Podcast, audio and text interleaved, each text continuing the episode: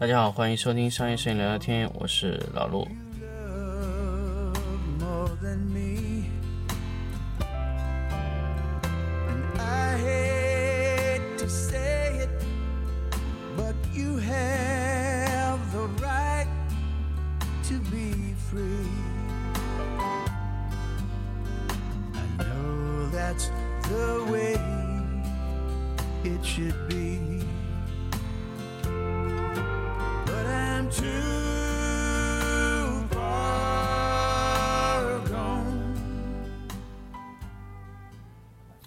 好，欢迎大家继续收听商业摄影聊聊天节目。那么我们在上一期节目说了这个高阶布光为什么会越来越简单这个话题以后呢，我们马上紧跟着一个话题什么呢？简化后以后的光线啊要怎么做？简化后以后的布光必须是保证要明确、精准啊，这两点是非常非常重要的。在你的灯光简化后，是你需要做到的这两点，也是你做到这个，你的简化的步骤才能完成。首先，我需要跟大家说的点就是，我们很多时候我们的布光可以说是不明确的。呃，什么样布光叫明确？什么样布光叫不明确？首先，我跟大家说一个点，因为那天是在呃我们第一期的这个 workshop 的那个微信讨论群里面，大家说到一点，填充闪光，正面的填充闪光。什么叫正面的填充闪光？呃，我我问了很多学员，我问了很多问题，他们确实是回答起来会相对会比较吃力。他们说在正面填充一个大的 para 伞，然后在 para 伞前面盖一块盖一块 para 伞的布，这是填充闪光。好，我要跟大家说，什么是填充闪光？填充闪光是消除消除光比，比如说消除一些阴影的特别暗的地方，那我们用填充闪光去做，对不对？那么我想问，为什么正面打光？是消除阴影，那么当然，问题就来了，非常非常非常大的一个问题。首先，我要跟大家说，正面消除反光，正面打灯，它的投影是靠后的，所以它这个投影不会产生额外的投影啊。那这个是第一点。第二个，我想跟大家说，为什么要使用这么大的 para 伞去做正面的消除填充闪光？我可以用小的吗？小的不行，小的太硬。好，那我选大一些。那么它大的柔和了吧？对我放近以后，它相对的光源不是变大了吗？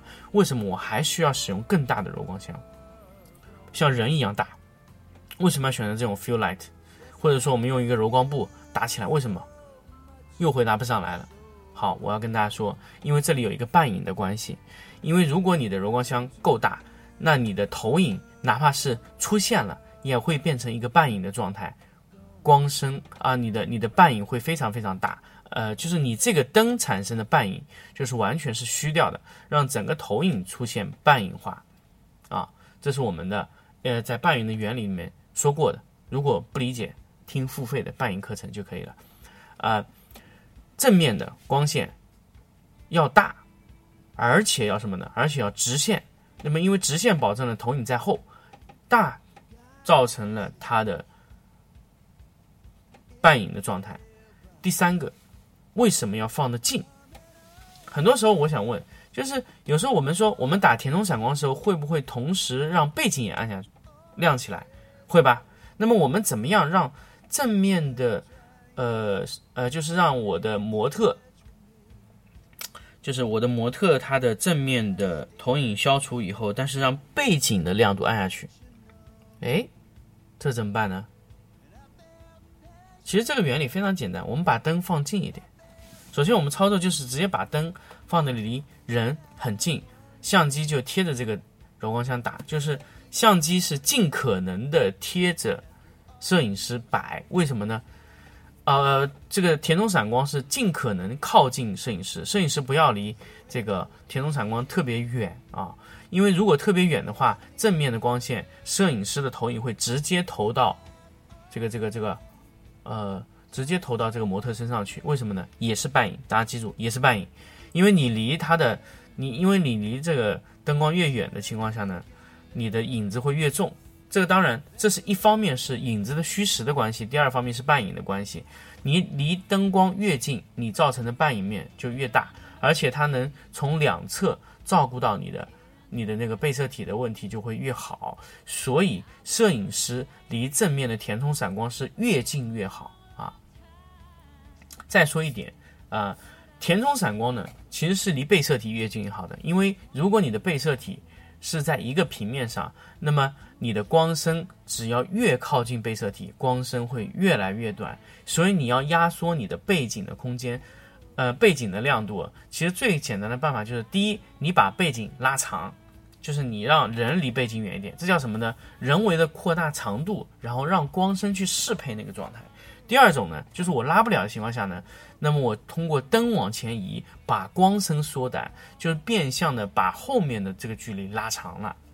那么我们在通过这种调整的时候呢，就是用光深的使用的方案是最好的一个方案。所以我们只要把柔光正面的填充闪光贴的人越近越好，那么你对你的被摄体的呃填充的效果呢，就完全不会影响到你的背景。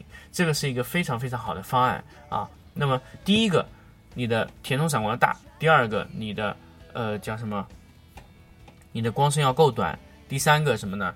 第三个就是你的光线要是直线的啊，你不能斜，因为斜会产生新的阴影啊，所以你呃要一个完全的顺光位。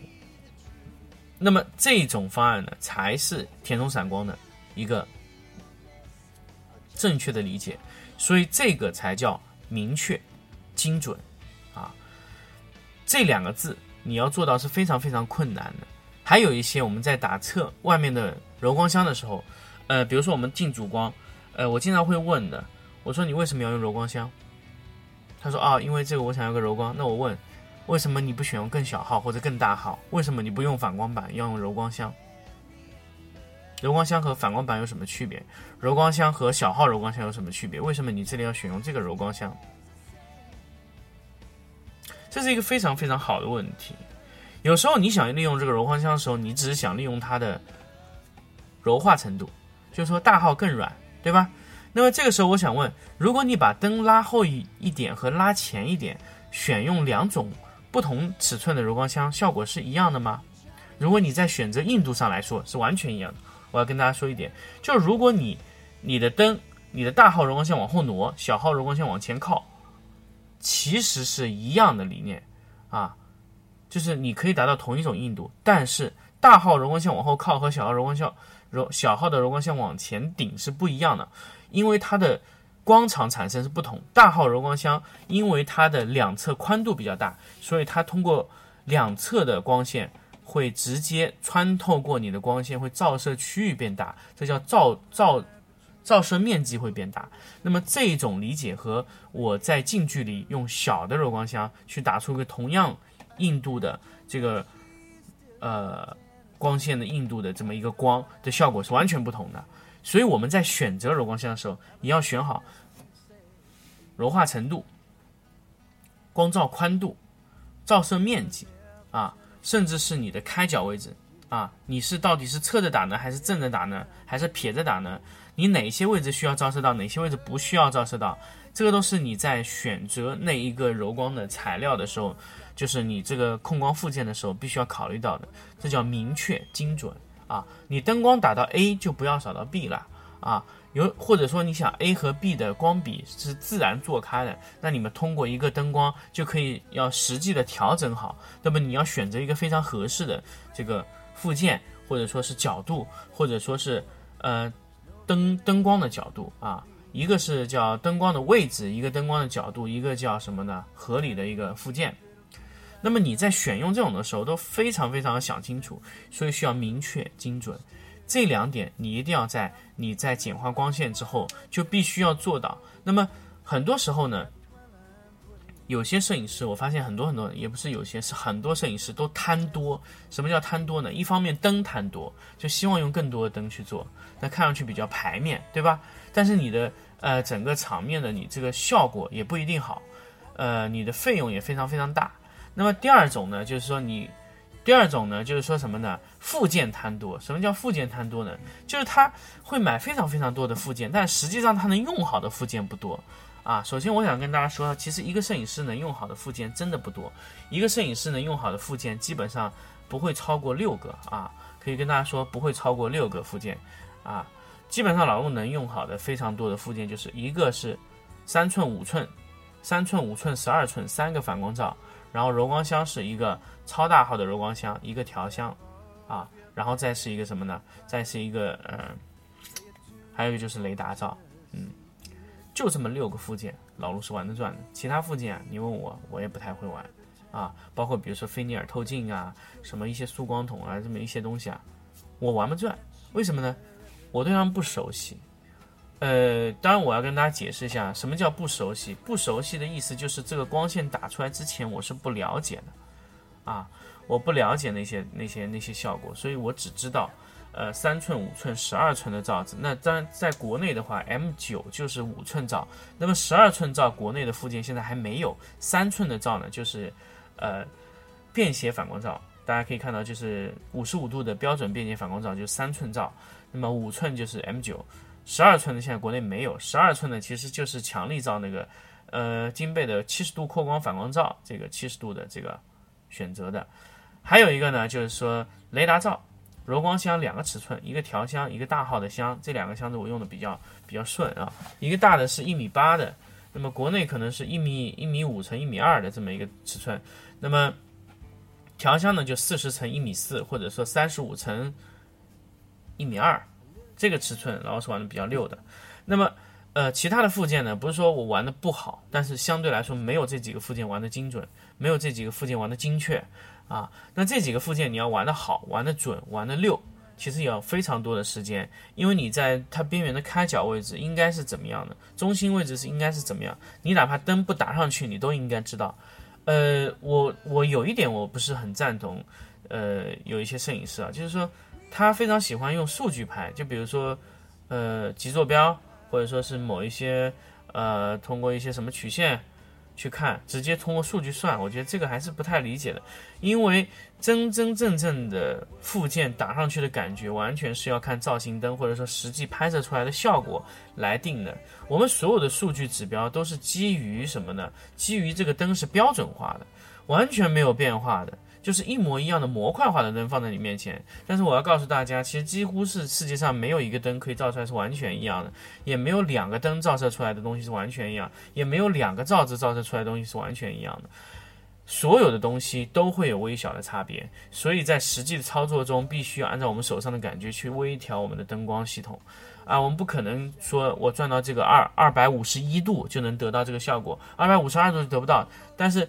你的附件能不能做的这么精确是不一定的，所以我们一定要知道我们在实际调整中的感觉，而不是靠数据去支撑。啊，精确、明确、明确和精准，我觉得是呃我们在实际去拍摄我们产品把我们的布光更简化以后需要做到的最重要的两点。所以这两点是我们在。往这个方向上发展中，最最最重要的两个点啊，所以我希望就是，呃，各种摄影师在理解到最后的状态的时候，一定要这样，就是不要打贪多啊，两个贪多，第一不要贪灯多，第二不要贪掌握的附件多，因为这两个东西啊，就会让你呃非常非常的呃，可以说让你会让你背上非常多的负担。第一个灯多呢，就会让你经济负担非常大。第二个呢，附件多呢，就是让你脑子负担非常大。为什么？就是你一直在考虑我要用哪个附件，这个附件的效果和那个附件的效果有多少差别？我可以很很明确跟大家说，其实真正的差别都不大。从反光罩来说，三寸、五寸、十二寸的罩子基本上已经可以覆盖所有的反光罩了。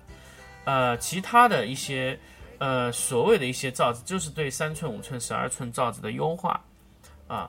就是我们在实际选择的时候，就是只要选择一个最优秀的罩子就可以了，而不是我们要摊非常非常多的附件会得到不同的效果。因为我们在去选择这个附件的时候，或者说我们在评测这个附件的时候，我们会直接告诉你这个附件是不是值得购买。那么现在来说，呃，金贝的这个 M 九的附件是非常非常值得购买的，呃，是一个非常好的五寸罩。那么三寸和十二寸的罩子呢，呃，从现在来看，金贝的七十度扩光罩还是有很大的。这个这个这个优化空间，所以呃现在可以买也可以不买，但是那个罩子相对来说价格是比较高的。但是 M 九的这个五寸的这个 M 九的这个罩子啊是非常值得值得购买的，包括它的蜂巢配件也都是非常非常非常完整的啊。那么在节目的最后呢，还是跟大家再说一下，就是如果说你想得到一个系统的培训，那么欢迎来参加老陆的线下的 workshop。那么现在已经在呃非常紧张的招生环节了，那可能马上就会呃满员。那么在江苏南通的场次是和金贝合作，那么我们在江苏南通办的那个场次呢是呃三天，是在江苏南通叠石桥的啊、七项视觉里面办。那么呃如果要参加，三个方式，第一。加入 QQ 群商业摄影聊聊天，搜索商业摄影聊聊天 QQ 群就可以搜索到。第二种方式呢是什么呢？搜索商业摄影聊聊天的微信公众号。第三种方式呢，就是搜索金贝的公众号，微信公众号也可以搜索到这个这个课程的这个报名情况。那么现在还属于早鸟的起早鸟票的价格的阶段是三千五一个人。那么如果过了早鸟早鸟的时间以后呢，就十五个。学员招满以后，我们就恢复原价到四千块钱，啊，那么这一次的课程呢，相对于来说是完全是泉州的课程的一模一样的复刻版本。那么我们无非是移到了江苏南通再办一场。那么，呃，希望大家，呃，如果说是想来的，那么抓紧时间报名，不要到最后超过这个这个早鸟价，然后再来报名。那上第一次第一届。的 workshop 就会出现这个问题，有很多学员最后跟我说：“哎，老陆，我这个真的我没有报上，但是我那个时候很想报，但是这个时候恢复原价怎么办呢？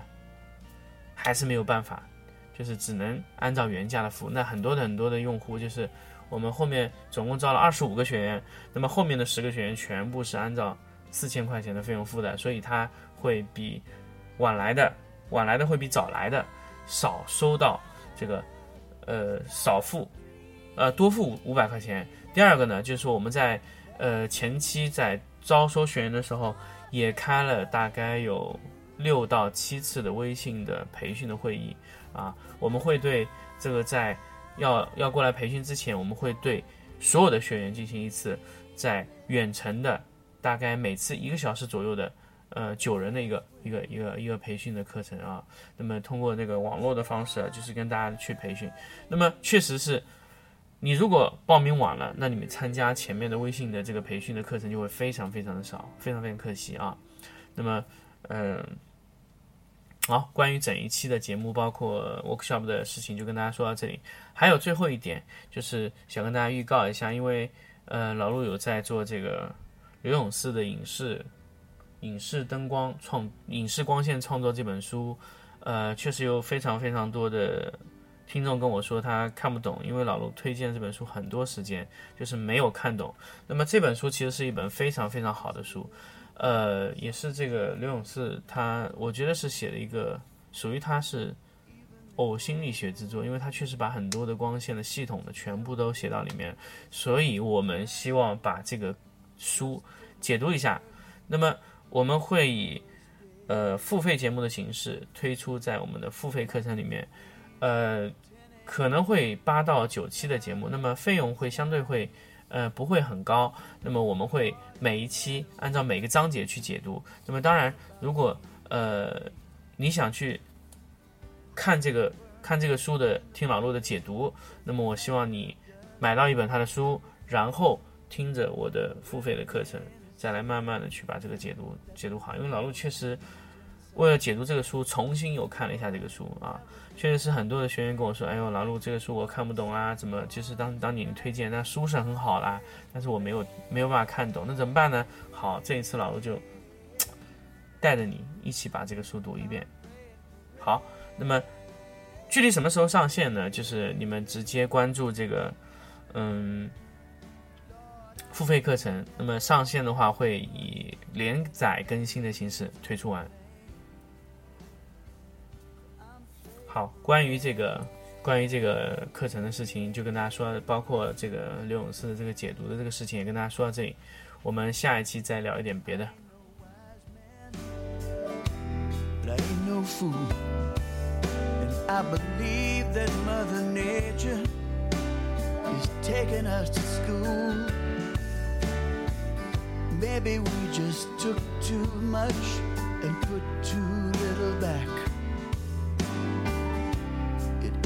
knowledge, it's humility we lack.